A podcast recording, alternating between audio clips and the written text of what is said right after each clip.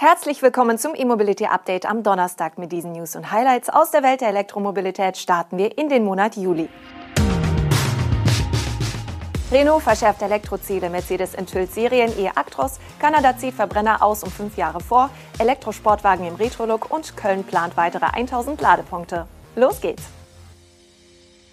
Renault beschleunigt seine Elektrostrategie und hat hierfür ein umfangreiches Strategiepaket vorgestellt. Dabei gibt es nicht nur neue Absatzziele, sondern auch weitere Details zur Plattform- und Technologiestrategie der Franzosen. Was den Vertrieb anbelangt, so will die Renault Group für Europa bis 2025 einen Anteil von 65 Prozent mit elektrifizierten Fahrzeugen, also auch Hybriden, bestreiten. 2030 sollen es schon 90 Prozent reine Elektrofahrzeuge sein. Das entspricht einer deutlichen Verschärfung. Um das Ziel zu erreichen, sind bis 2030 zehn neue Elektromodelle geplant. Sieben davon unter der Marke Renault, drei als Alpine. Renault setzt bei neuen Stromern ähnlich wie Volkswagen in allen Segmenten auf standardisierte Batteriezellen, um die Kosten auf Packebene bis 2030 um 60 Prozent zu senken. Die erschwinglichen Zellen sollen erstmals im Renault 5 eingesetzt werden. Dabei handelt es sich um NMC-Zellen mit einer Nickel-Mangan-Kobalt-Kathode. Langfristig soll auch eine Feststoffbatterie helfen, die nur noch 80 Dollar pro Kilowattstunde kosten soll. Renault-Chef Luca de Meo will zudem drei Fabriken zum größten und wettbewerbsfähigsten E-Mobility-Komplex zusammenschließen, wie er es formuliert hat. Neben den Fahrzeugwerken soll auch eine Recyclinganlage angesiedelt werden. Hinzu kommen die Produktion von E-Antrieben und Leistungselektronik. Beides wollen die Franzosen künftig in-house machen und damit die eigene Wertschöpfung steigern. Mercedes-Benz Trucks hat die Serienversion des E-Actros präsentiert. Der batterieelektrische Lkw für den schweren Verteilerverkehr wartet gegenüber den gut zwei Jahre lang bei Kunden erprobten Prototypen mit merklich verbesserten Leistungsdaten auf. Technologisches Herzstück des Elektro-Lkw ist eine elektrische Starrachse mit zwei integrierten Elektromotoren und Zweiganggetriebe. Die beiden flüssigkeitsgekühlten Motoren generieren eine Dauerleistung von 330 kW und eine Spitzenleistung von 400 kW. Der Energiespeicher des Serienmodells besteht wahlweise aus drei oder vier im Unterboden platzierten Batteriepaketen mit jeweils 105 Kilowattstunden. Die maximal mögliche Batteriekapazität beträgt demnach 420 kWh, was für besagte Reichweite von bis zu 400 Kilometern sorgen soll. Wichtig für Logistiker, angeboten wird der E-Actros als zwei und als Dreiachser mit 19 bzw. 27 Tonnen zulässigem Gesamtgewicht. Das zulässige Gesamtgewicht mit Anhänger beziffert Mercedes-Benz Trucks beim Serien E-Actros auf 40 Tonnen. Schön für die Fahrer, der Geräuschpegel liegt nur noch bei 60 dB, was auch Nachtanlieferungen möglich macht. Geladen werden kann der schwere Verteiler-LKW mit bis zu 160 kW und damit um 10 kW schneller als die Vorserienmodelle. In der Konfiguration mit drei Batteriepaketen dauert der Ladevorgang von 20 auf 80 Prozent, demnach gut eine Stunde. Die Serienfertigung soll in der zweiten Jahreshälfte in Wörth beginnen. Die Regierung von Kanada hat als verbindliches Ziel festgelegt, dass schon ab 2035 nur noch emissionsfreie Pkw und leichte Nutzfahrzeuge im Land verkauft werden sollen. Damit wird die bisherige Zielvorgabe um fünf Jahre vorgezogen. Zur Erreichung des neuen Ziels will die kanadische Regierung neben den bestehenden Maßnahmen wie Kaufprämien und den Ausbau der Ladeinfrastruktur auf eine Kombination von Investitionen und Vorschriften setzen und zusammen mit Partnern Zwischenziele für 2025 und 2030 festlegen. Frei übersetzt könnte man hier von einer Strategie aus Zuckerbrot und Peitsche sprechen.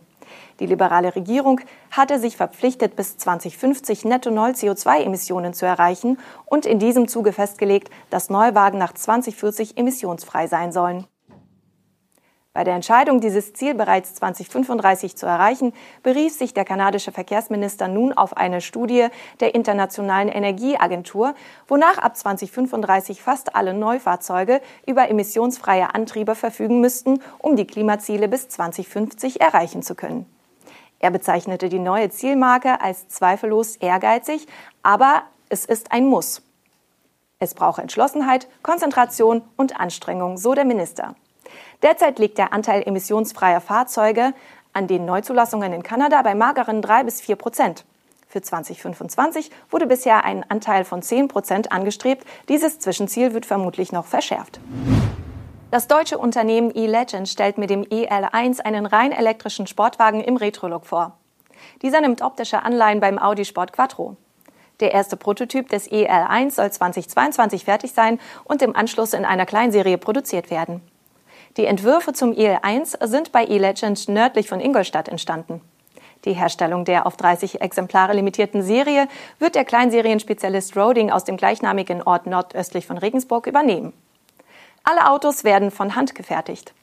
Das erste Dutzend EL1 soll Ende 2023, die weiteren 18 Exemplare 2024 ausgeliefert werden. Kostenpunkt pro Fahrzeug rund eine Million Euro. Dafür gibt's einen Wagen in der Optik einer Rallye-Legende aus den 80er Jahren, aber mit der DNA eines modernen Sportwagens. Die technischen Eckdaten. 800 Volt Bordnetz, 600 kW Allradleistung, 400 Kilometer Reichweite und 90 Kilowattstunden Batteriekapazität. Der Akku ist im Mitteltunnel und hinter den Sitzen verbaut. Die Schnellladefähigkeit wird mit 150 kW beziffert und die Höchstgeschwindigkeit mit 255 km/h angegeben. In 2,8 Sekunden beschleunigt der EL1 aus dem Stand auf Tempo 100. Der EL1 soll allerdings nur den Anfang machen. E-Legend-Gründer Markus Holzinger, der zuvor unter anderem als Designer für VW tätig war, kündigt für einen späteren Zeitpunkt auch einen EL2 und einen EL3 an. Alle Modelle haben ebenfalls Rallye-Legenden aus den 80er Jahren als Inspirationsquelle. Der Kölner Stadtrat hat beschlossen, dass die Ladeinfrastruktur für Elektroautos in der Domstadt massiv ausgebaut werden soll. Bis 2024 soll das Ladenetz in Köln um weitere 1000 öffentliche Ladepunkte wachsen. Die erste Runde, die voraussichtlich Ende 2021 abgeschlossen wird, umfasst 400 Ladepunkte an 200 Standorten.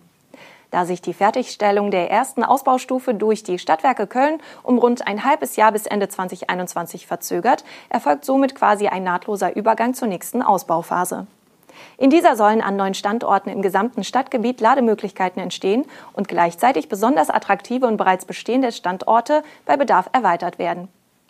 Bei der Wahl der neuen Standorte sollen auch die Bürger Vorschläge machen können. Diese sollen, sofern wirtschaftlich, technisch und verkehrstechnisch machbar, der Politik zur Beschlussfassung vorgelegt werden. Insgesamt stehen aktuell 370 öffentlich zugängliche Ladepunkte in Köln zur Verfügung.